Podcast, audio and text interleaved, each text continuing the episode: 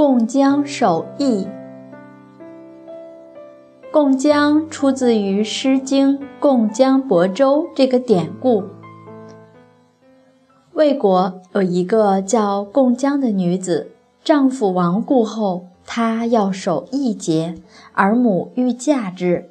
她是明白自己的志向，夫妻已结发，坚决不改嫁。具体的故事是这样。周朝魏国的世子贡伯早死，妻子贡姜为夫守节。可是他的父母想要他改嫁，贡姜坚决守着义气，不肯从命，并作了一首诗，叫《亳州》。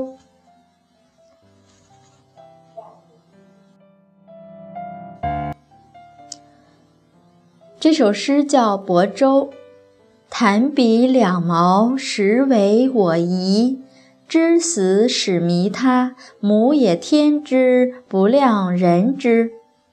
以此来表明自己除了守死，再没有其他想法。读贡江做的这首诗，马上就能明白一个女子的心意。我驾了一只柏树做的船，在河里行驶着。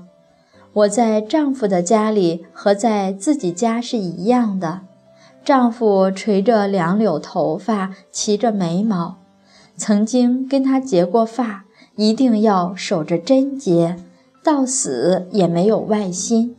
父亲母亲，你们还不相信我为道义要守节，那我该怎么办？他的父母看到了这首诗，再也不强迫自己的女儿改嫁了。姜氏死了之后，很多人都读诵他这首诗，魏国人还追给他一个谥号，叫贡姜。他的这个故事在德育课本里叫《贡姜伯州》。是讲他向自己的父母明志，也是向乡里乡亲明志，也给我们留下了这样的一段佳话。